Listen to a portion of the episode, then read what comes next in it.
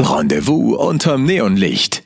Der 80er Podcast über das Leben, Lieben und Sein in Berlin mit Markus Bartelt und Benjamin Lehmann.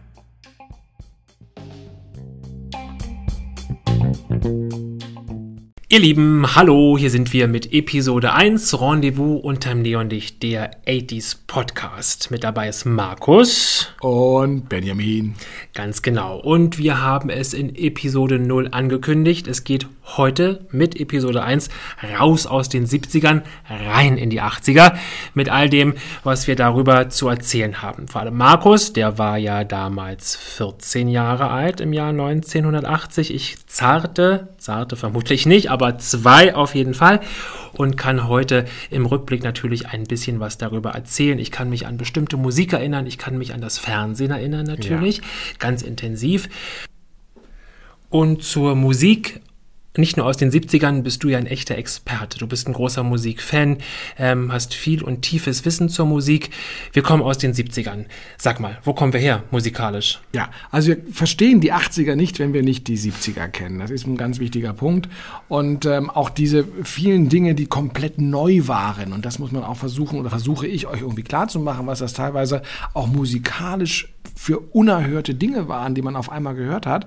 Was damit zusammenhängt, dass die 70er so piefig, spießig waren, wie wir sie tatsächlich auch in Erinnerung hatten.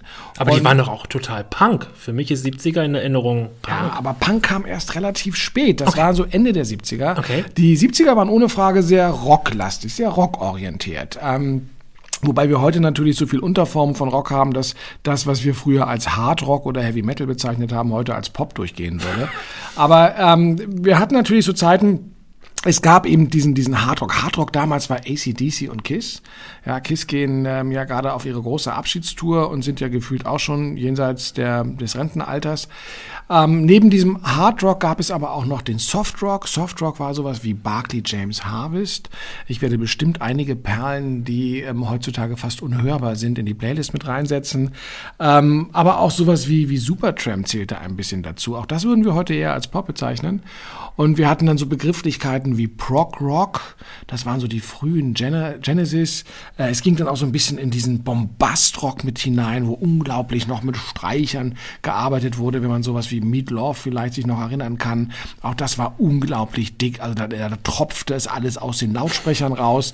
Wir hatten äh, Glam Rock, ja, ähm, ob das jetzt ähm, T-Rex waren, ob das Sweet war, Queen zählte mit dazu, Status Quo zählte dazu und wir hatten natürlich auch noch sowas wie Pink Floyd, auch die noch ähm, ganz wichtig gewesen. Wir hatten Alan Parsons Project.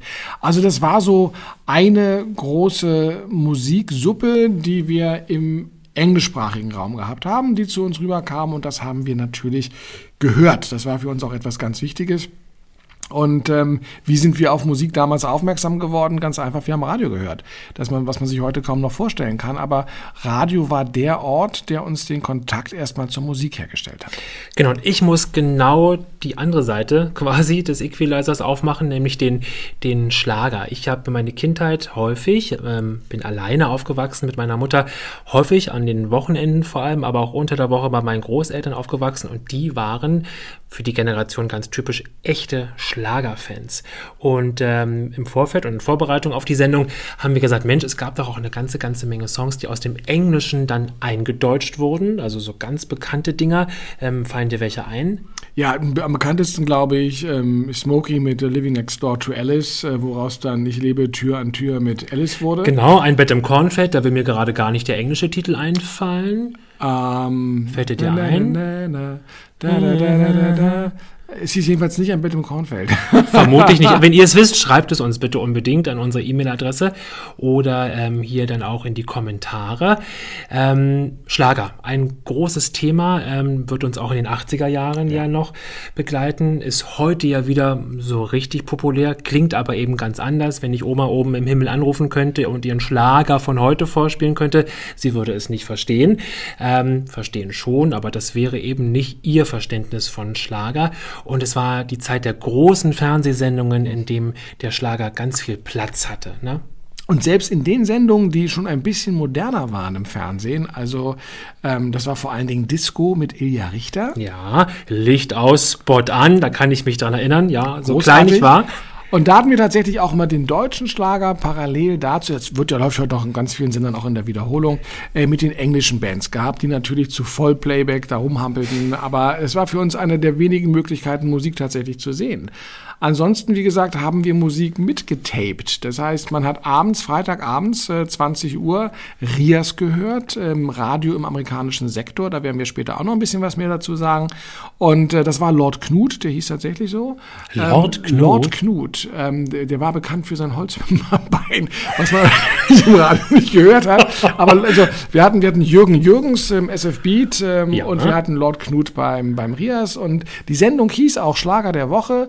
Und da hatten wir dann so immer die, ähm, die, die Reihenfolge gehabt, die Top Ten im Grunde genommen. Die, und ähm, er hat auch ganz bewusst nicht in die Musik reingequatscht. Das war wichtig, weil man sie ja mitgetaped hat. Das heißt, man hatte seinen Kassettenrekorder und hat dann auf Play gedrückt, beziehungsweise die Pause-Taste losgelassen, um den Song aufzunehmen, um ihn auf Kassette zu schneiden.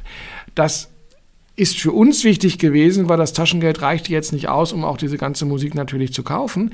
Es war aber noch aus einem anderen Grund ganz wichtig, nämlich der RIAS wie auch der SFB, sie haben in den Osten abgestrahlt, nach Ostberlin und auch in die anderen ähm, ähm, Bundesländer, wie wir heute sagen würden. Und natürlich haben auch ganz, ganz viele Ostjugendliche diese Sender gehört und auch diese Musik mitgeschnitten, um sie dann auf ihren Partys zu spielen. Das war immer der Hintergedanke, immer der Hintergrund, den man bei diesen Radiosendern auch hatte. Aber das war so die Form, man hat das Freitag freitags gehört, man hat es mitgeschnitten und hatte dann am nächsten Montag auf dem Schulhof das Tape gehabt mit den aktuellen Songs. Ja, und ich glaube, so wie wir das Rendezvous unterm Neonlicht machen, ähm, gab es damals ein echtes Rendezvous mit dem Radio. Man hat sich, wie man dann später in die Fernsehzeitung schaute, um ähm, sich Wetten das anzukreuzen, hat man wirklich Radio. Man hat nach dem Programm geguckt, man hat darauf gewartet. Ne? Also es ja. war ähm, ganz anders, ganz wenig Programm und ähm, Radio war auch für mich total wichtig. Ich habe auch getaped, habe im Schneidersitz ähm, die Kassetten repariert, ja, Stichwort Bandsalat, ja. die, äh, die, die Kassette tot gehört und tot genudelt.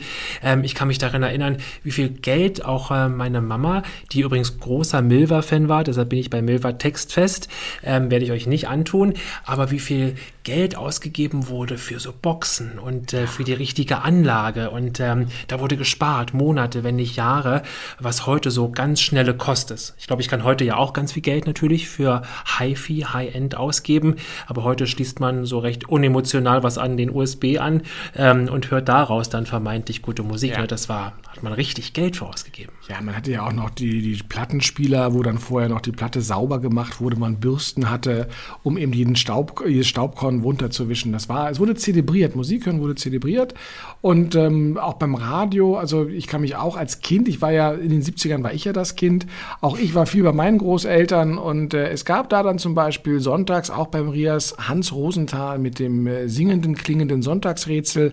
Auch hier wurde immer eine ähm, postalische Adresse genannt. Es war eine, eine Quiz-Sendung, wo man also ein Gewinnspiel hatte und äh, die Hörer aus Ostberlin, aus dem Osten sollten dann eben dahin schicken, weil die konnten nicht an den Rias schicken, das wäre sofort aufgefallen und dann hätte man das äh, gleich abgefangen und da gab es immer diese Fake-Adressen, die dann als, als Postfach dienten, um ähm, die Einsendung aus den ähm, ostdeutschen Gebieten mitzunehmen. Also eine sehr skurrile Situation eigentlich. Genau, über das geteilte Berlin müssen wir natürlich auch sprechen. Oh ja. Wir machen ja einen Podcast aus den 80ern ähm, für Westberlin im Schwerpunkt, aber zu Westberlin gehört natürlich auch Ostberlin und äh, die besondere Beziehung, die das mit sich brachte. Auch darüber wollen wir ähm, heute am Rande und in den nächsten Episoden Episoden vielleicht auch mal im Schwerpunkt sprechen. Wir müssen darüber sprechen. Ja. Aber zurück zu den 70ern, nochmal zurück zum Rock. Ähm, Rock prägte ähm, man, man, man lief auch dementsprechend so rum. Ich weiß zum Beispiel, dass ich in den 70ern, Ende der 70er, äh, mit meinen Schulfreunden zusammen, wir wollten eine Rockband gründen. Ähm, keiner von uns konnte ein Instrument, das fanden oder haben wir auch nicht als notwendig erachtet. Aber äh, wir hatten den Namen schon gehabt und äh, dieser Name ist uns dann später, 20 Jahre, 30 Jahre später, von einer anderen Band geklaut worden. Wir haben uns damals schon die Killers genannt und hatten auch schon ein Logo, ganz wichtig. Das haben wir natürlich nicht Logo genannt, das war ein Schriftzug. Ähm, aber wir waren bestens vorbereitet. Leider ist es nie zu irgendeiner Probe gekommen, weil wir uns vorher dann auch wieder aufgelöst haben in den 80ern, weil andere Musikrichtungen kamen. Aber es war unglaublich rocklastig. Und äh, wenn ich mich zurückerinnere an die Schulfäten, und Schulfäten waren ja auch was ganz Besonderes, ähm, ja, ihr, ich weiß nicht, wer sich daran noch erinnern kann, da hatte man so Lichtorgeln mit drei verschiedenen Lampen drin, die dann so geflackert haben. Man hatte, wenn man ganz wild war, ein Stroboskop. Und ähm, da liefen dann eben äh, Kiss und ACDC als die Stomper. Und dann gab es ab und zu den Klammerblues, wo die Jungs sich ganz schnell verpisst haben und gesagt haben, los nicht. Und die Mädels haben uns dann doch wieder rausgezerrt. Ich muss dazu sagen, dass meine Jugend natürlich immer unter dem äh, Minetekel, unter dem schlechten Stern stand, dass äh, ich eine sehr dicke Brille auf hatte, weil ich kurzsichtig bin wie nichts Zweites. Also ich glaube, ein Maulwurf kann besser sehen als ich. Und äh, damit jetzt auch nicht einen hohen Attraktivitätsgrad gehabt habe. Ähm, Aber du musstest ganz nah ran an die vermeintlich schöne Dame. Ja, ich hatte eine Brille auf, die hatte so ungefähr, was man heute so Marmeladenglasböden hat. Mhm. Und ähm, das heißt, da musste ich nicht ganz so dicht dran. Aber ich war nicht nur mit dieser Brille geschlagen, ich war auch einer der, ich war der zweitkleinste dann. Und ähm, also ich hatte es schon sehr, sehr schwer gehabt. ich Absolut. Jetzt, ja, danke. Ich hätte jetzt also von den Hörern aus so ein kollektives O eigentlich zu dem Zeitpunkt. Ja, wenn uns jemand äh, mit psychologischem Background zuhört, auch da freuen wir uns über einen Kontakt. Ja, ja. sehr. Okay, aber das, das war so das Musikalische. Dann Ende der 70er, wie du gerade sagst, dann kam der Punkrock natürlich auf und das war dann noch eine Ecke wilder. Und ähm, da fing man auch an, sich so ein bisschen jetzt mal modisch Gedanken zu machen, zumindest mal irgendwo eine Sicherheitsnadel reinzustecken ähm, oder sich No Future ähm, auf die oder ähm, auf die Sachen raufzumalen oder zumindest auf die Federtasche, wenn man sich nicht ganz so getraut hat. Aber da ging dann schon so die erste Rebellion los gegen das, was die 70er eigentlich gemacht hat. Und wenn ich sage, die 70er waren so ein bisschen spießig, man muss sich das vorstellen als eine Welt, Welt in Braun und Orange. Oh ja, ich kann mich sehr gut an die Tapete im Flur meiner mhm. Großeltern ähm, erinnern. So groß, mo große Muster, ähm, so ornamentartig, ja. braun, orange, schwere Vorhänge, auch mit viel Orangeanteil. Oh ja, kann ich ja. mich sehr intensiv Ein erinnern. ganz beliebter Stoff bei den Klamotten zum Beispiel war Kord. Ja. Ja, ähm, Kordhosen, auch so Kordwesten oder Kordjacken. Äh, das andere war der Niki. Ja, also auch das ist, glaube ich, aus, aus altem Plastik hergestellt worden. war so, also Vlies kann man das gar nicht nennen. Es war so ein bisschen kratzig eigentlich letztendlich. Und äh, dieses Orange hat sich auch durchgesetzt. Wir hatten so natürlich Getränke wie Fanta gehabt, wie Florida Boy. Ja. Ein, ein, ähm, äh, Kohlensäure, alkoholfrei sowieso, aber kohlensäurefreies Leider noch alkoholfrei. Ja, ja wir, hätten, wir hätten die 70er, glaube ich, alle viel besser ertragen, wenn wir mehr getrunken hätten damals schon. Ähm, und ich kann mich auch erinnern, dass mein, ähm, mein Bonanza-Rad, das ich hatte, also auch das, was was ganz Besonderes, ein Bonanza-Rad mit Rahmenschaltung. Das heißt, die Schaltung war nicht am Lenker, sondern im Rahmen, in der Mitte zwischen den Beinen hatte man so einen Schaltknüppel gehabt. Äh, man hat tatsächlich, wenn man ganz cool war, den Fuchsschwanz dran zu hängen an dem Bonanza-Rad, ist damit durch die Gegend gecruised ist mit seiner Schlaghose, weil auch das gehörte dazu, die Hosen waren ja unten sehr weit, die waren nicht eng anliegend. Man ist gern in die Kette gekommen mit der Schlaghose, hat sich dann natürlich unglaublich auf die Fresse gelegt. Also das waren so die Highlights ähm, meiner Kindheit, wenn ich so daran zurückdenke. Auf der anderen Seite waren wir auch viel draußen. Also es gab jetzt ja noch keine große Ablenkung, die man hatte, sondern man ist rausgegangen. Man ist auch in den Park gegangen, in den Wald gegangen, ist da rumgeradelt. Ähm, man war noch nicht den ganzen Tag vorm Rechner oder vor der Playstation oder vorm Fernseher und ähm, hat doch noch so ein bisschen anders gelebt. Wenn du sagst, mit dem Rad unterwegs, ich bin mit zwei Jahren, ich bin in Kreuzberg groß geworden, also auch nochmal die Kurve bekommen in Richtung Berlin, in Richtung Westberlin. Wo bist du mit deinem Rad rumgekommen in der Stadt? Ja, also im in den 70ern, bis ich dann 14 geworden bin, ähm, ich bin aufgewachsen in Eichkamp. Eichkamp ist so eine lustige kleine Siedlung ähm, hinter der damaligen Deutschlandhalle. Kennt heute eigentlich auch keiner mehr, weil abgerissen wurde. Da steht heute von der Messe der Cube. Mhm. Ähm, die Deutschlandhalle war eine große Veranstaltungsstätte. Sieben Tage Rennen hat da stattgefunden. Viele Konzerte haben da stattgefunden. Äh, hinter der Deutschlandhalle war die Eissporthalle. Da haben dann, ähm, konnte man Schlittschuh laufen. Auch da haben Konzerte stattgefunden. Und dahinter war das Festgelände. Das heißt, das, was wir heute am Kurt-Schumacher-Platz haben, wo dann eben so Frühlingsfest, Oktoberfest stattfindet, das fand hinter der Deutschlandhalle statt. Und dann auf der anderen Seite der S-Bahn-Gleise, da war Eichkamp. Und hinter Eichkamp kam der Grunewald. Das heißt, für uns war es was Einfaches, nach der Schule sich das Rad zu schnappen. Alle Kinder kamen aus der gleichen Klasse und mit den, Ra mit den Rädern in den Wald rein zu radeln und sich tatsächlich auch noch aus Stöcken ähm, eine Hütte zu bauen oder ähm, ähnliches zu bauen oder Abenteuer zu erleben, Detektivgeschichten zu erleben. Wir sind da lang gelaufen. Also das war so eine sehr analoge Kindheit, die man da eigentlich gehabt hat. Für mich sowieso, wie gesagt, ich war 1979, äh, kannte zu 80 eben zwei Jahre alt. Und ich bin groß geworden in Kreuzberg, genauer in der Stresemannstraße. Und zwar kennt ihr das vielleicht gegenüber vom Anhalter Bahnhof in diesem großen Hochhaus, was da steht, mhm. ähm, wohnte ich mit meiner Mama, wie gesagt, alleine. Und von dort aus ging es dann, ich glaube, ich war gerade zwei, also 80, 81, dann nach Kreuzberg, direkt in das böse Kreuzberg, damals noch SO36. Ähm, auch darüber müssen wir ja auf jeden Fall sprechen, wie sich das gewandelt hat. Und ähm, genau, direkt am Cottbusser Damm und in den Kindergarten ging ich am Hermannplatz. Also echt, äh, ja, das harte Kreuzberg. Das harte, genau. Ich hatte, genau. ich hatte so das Behütete und genau. das, ja, und währenddessen du ja gleich schon mit zwei Jahren den Nahkampf gelernt hast. genau. Ähm, das macht uns auch heute noch sehr unterschiedlich von den Erfahrungen her. Ähm, aber wenn wir so in die 70er zurückgehen, ähm, du sagtest es schon am, An am Anfang, ähm, auch wenn wir viel draußen waren, Fernsehen war doch schon etwas, was geprägt hat. Wir durften Fernsehen, natürlich ganz klar. Es gab eben dieses, dieses Lagerfeuererlebnis, also wirklich so klischeehaft, wie es klingt, es war tatsächlich so, Samstagnachmittag oder am Vorabend ging es in die Badewanne. Ich damals auch gerne noch zusammen mit meinem kleinen Bruder. Dann haben wir das ganze Bad unter Wasser gesetzt.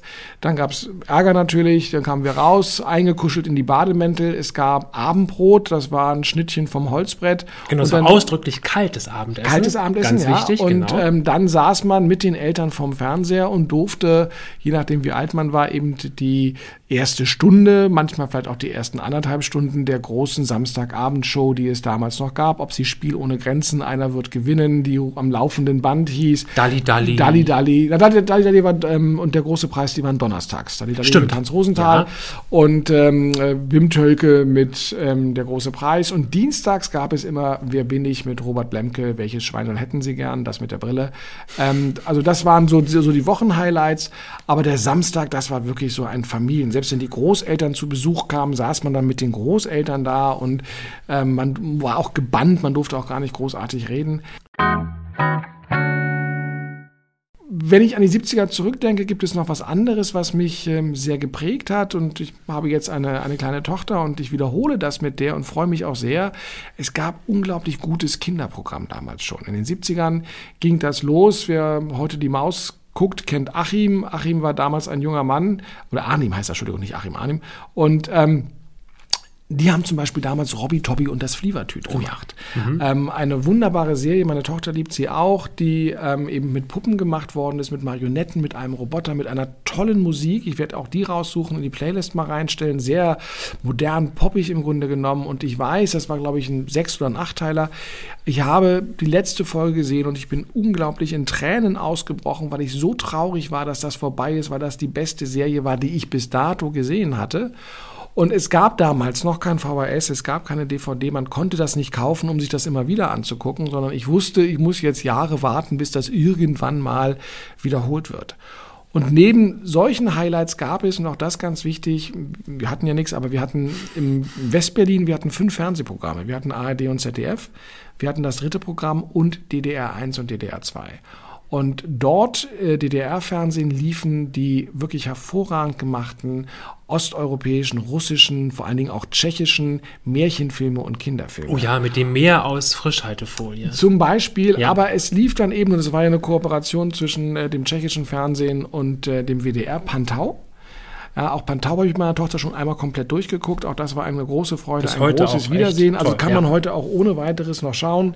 Und ähm, wir hatten, ähm, ich habe viel DDR-Fernsehen geguckt, witzigerweise. Es gab sonntags immer um 10 äh, Mach's mit, mach's nach, mach's besser Mhm. mit Adi und den Zwillingen. Da ging es dann immer, die Polytechnische Oberschule ist angetreten aus Zwickau gegen die, ich wusste wieder, wo Zwickau ist, Genau. noch wusste ich, was eine Polytechnische Man hat Oberschule einfach ist. eine Kamera aufgestellt in einer Tonhalle Ja. und hat äh, diese kleinen Wettkämpfe da laufen lassen. Habe ich geliebt als Hat Kind. mich Fand ich auch Ja, richtig toll. großartig. Die Ja. auch so, so, so, so old-fashioned Klamotten. an. Genau, ja. Also das war auch mal so ein ganz, ganz großes Highlight. Übrigens, ich habe noch eine Ergänzung, Ja. das, das zeigt nochmal die Wertigkeit. Ich kann mich daran erinnern, dass meine Großeltern eben Ende der 70er, Anfang der 80er einen Schwarz-Weiß-Fernseher noch hatten und dann hatten die ihren ersten Farbfernseher Oh ja. und das war ein Gerät, die Firma, ich weiß es gar nicht, ob es sie noch gibt, von Telerent. Das heißt, dieser Fernseher, weil er unglaublich teuer war in Farbe und bunt, ähm, der wurde gemietet und man musste Geld einschmeißen. Wir haben haben, also meine Großeltern haben Kleingeld.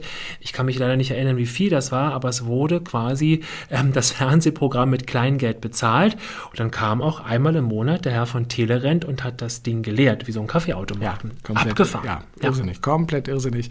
Also man, man kann sich das gar nicht vorstellen. Und ähm, aber das war, das waren so die Lebenswelten. Das waren ja auch Dinge, die komplett normal waren eigentlich für uns. Und ich weiß noch, wie gesagt, 80, 14, das ähm, kann ja jeder ausrechnen, wann ich geboren bin, jetzt Gott furchtbar.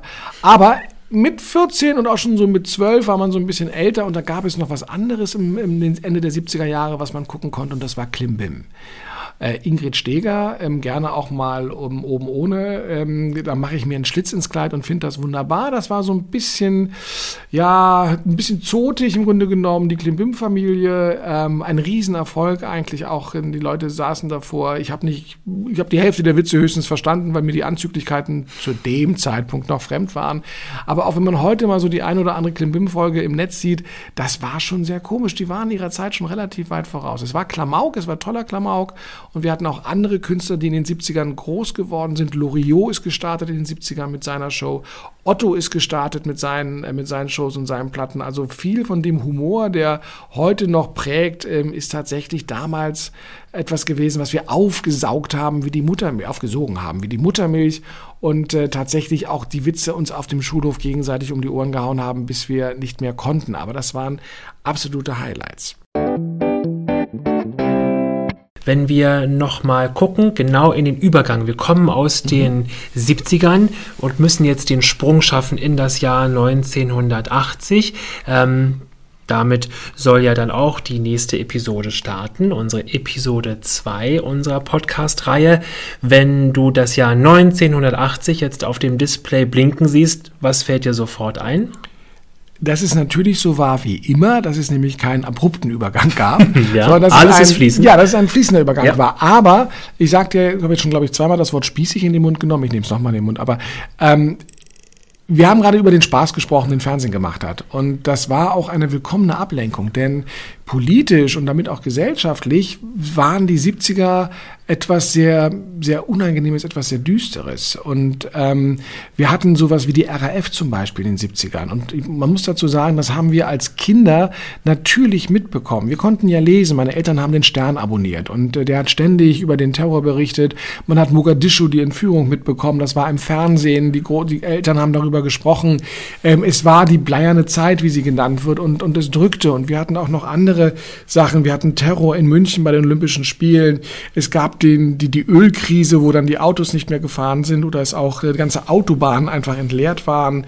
Ähm, wir hatten ähm, die, die, ersten Umweltskandale, die Giftwolke von Seveso 1976, auch das ein großes Thema im Fernsehen, in den Zeitungen, äh, in Italien die Leute, die sich komplett verätzt hatten in dieser Giftwolke. Also das ging schon damals los, dass wir merkten, es ist nicht alles nur schön, sondern ähm, dass es neben dem Kindsein und dieser unbeschwerten Kindheit auch eine Welt gab, die da draußen war, die ähm, die ein bisschen unschön war und, und äh, die auch so ein bisschen Angst vielleicht gemacht hat. Und ich glaube, dass das etwas ganz Spannendes ist, weil diese Angst ging dann mit Anfang der 80er auch weiter. Wir hatten dann eben sowas wie NATO-Doppelbeschluss, wir hatten Pershing, wir hatten den Kalten Krieg. Wir waren Mauerkinder, wir haben das mitbekommen. Wenn wir verreisen wollten, mussten wir an den Grenzkontrollen vorbei. Werden wir auch noch mal ein bisschen genauer Oh ja, da habe ich auch ganz äh, ähm, heitere Erinnerungen. Und auch das war dann, trotz der heiteren Erinnerung, hm. es war etwas, ein bisschen war es beklemmend. Ja. Und ähm, das wird einem natürlich, wenn man so ein bisschen älter wird, ähm, merkt man das. Mit 10 und 11 Jahren ist einem das noch relativ egal, aber mit 13, 14 ähm, hat man das mitbekommen. Und die 80er, zumindest auch der Beginn der 80er, waren politisch gerade in Westberlin stark geprägt. Ob das die Hausbesetzung waren, ob das Krawalle waren. Also man bekam es mit dem selber erwachsen werden und älter werden, bekam er mit, ey, da passieren auch ganz, ganz viele Umbrüche. Und das passte ganz gut zusammen. Und Punk mit seiner No-Future-Haltung, ganz wichtig, war ja genau der Ausdruck, dass da auf einmal Jugendliche gesagt haben, ey, ich habe keine Zukunft mehr, mir ist alles scheißegal, ich kümmere mich nicht mehr um Ausbildung und Schule, weil hat eh alles keinen Sinn. Wir haben die Welt hier runtergerockt und das bringt gar nichts mehr und die Alten sind sowieso an allem schuld. Hallo? Fridays for Future. also, wie ähneln sich doch die Zeiten ein Stück weit.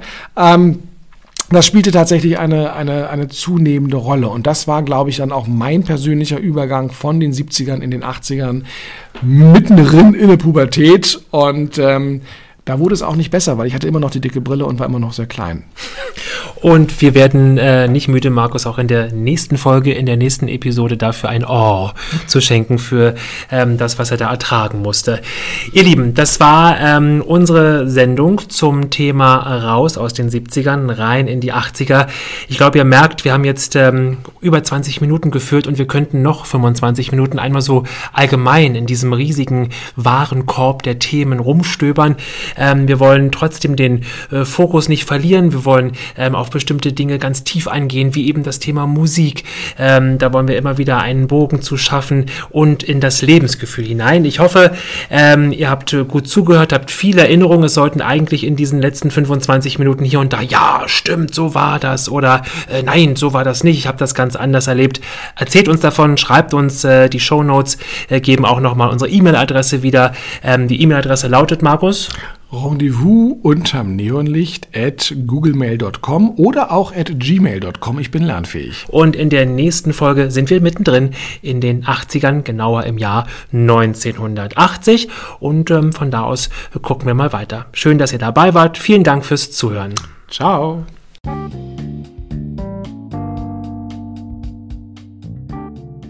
Rendezvous unterm Neonlicht. Der 80er Podcast über das Leben, Lieben und Sein in Berlin mit Markus Bartelt und Benjamin Lehmann.